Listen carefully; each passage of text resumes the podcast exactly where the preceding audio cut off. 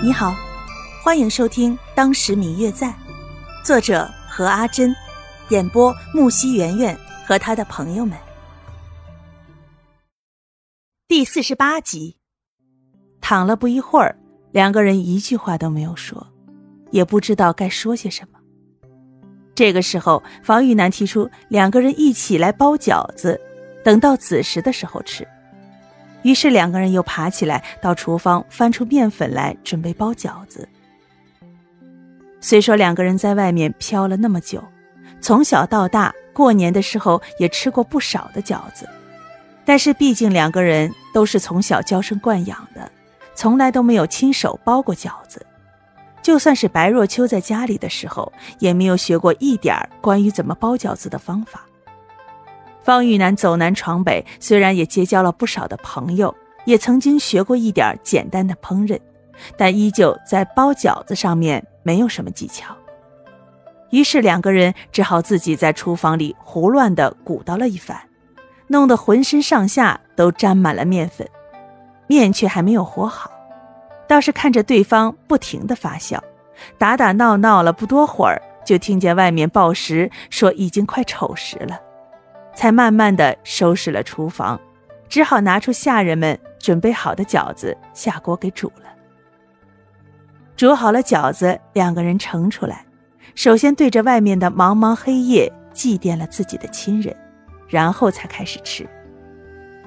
两个人开始吃饺子，谁都没有发出一点的声音，只听得旁边人家里锣鼓震天的好生热闹。再联想到两个人自己独身在外，虽然家中有父母，但是却不能在一起享天伦之乐，不免伤感起来。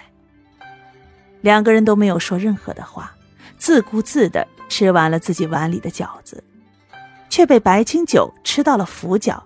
两个人又开始打闹，似乎是想要故意借那种打闹时的短暂开心来驱赶那种孤寂。吃完饺子后，大约有一刻钟左右的时间，就听见远处响起了烟火燃放的声音。两个人顺着声音的来源爬到房顶上观看，却见到城南的那一块地方在燃放焰火。据说在扬州，每年的这个时候，一般老百姓家都不允许燃放焰火的，只有官府组织一些有钱人在城南山上挑出一块空地。燃放，供全城人民观看。这时候，城里基本上每家每户都会一起外出，或者也像他们一样，在自己家中观看这极其绚丽而又热闹非凡的焰火。只见天空中的焰火一波接着一波，变化万千，期间更有不少精心准备的祝福语。看着这一切，白清九心里想着自己独身外出。留父亲独自一人在家，不知过得如何，心中感伤起来，默默的在心里为父亲祈福，希望能够身体健康，长命百岁。当夜一直闹到了四更的时候，白清九实在是坚持不了了，便回房睡觉去了。在他睡后，方雨楠才又出去找他那些同样独身、早已约好的朋友庆祝去了。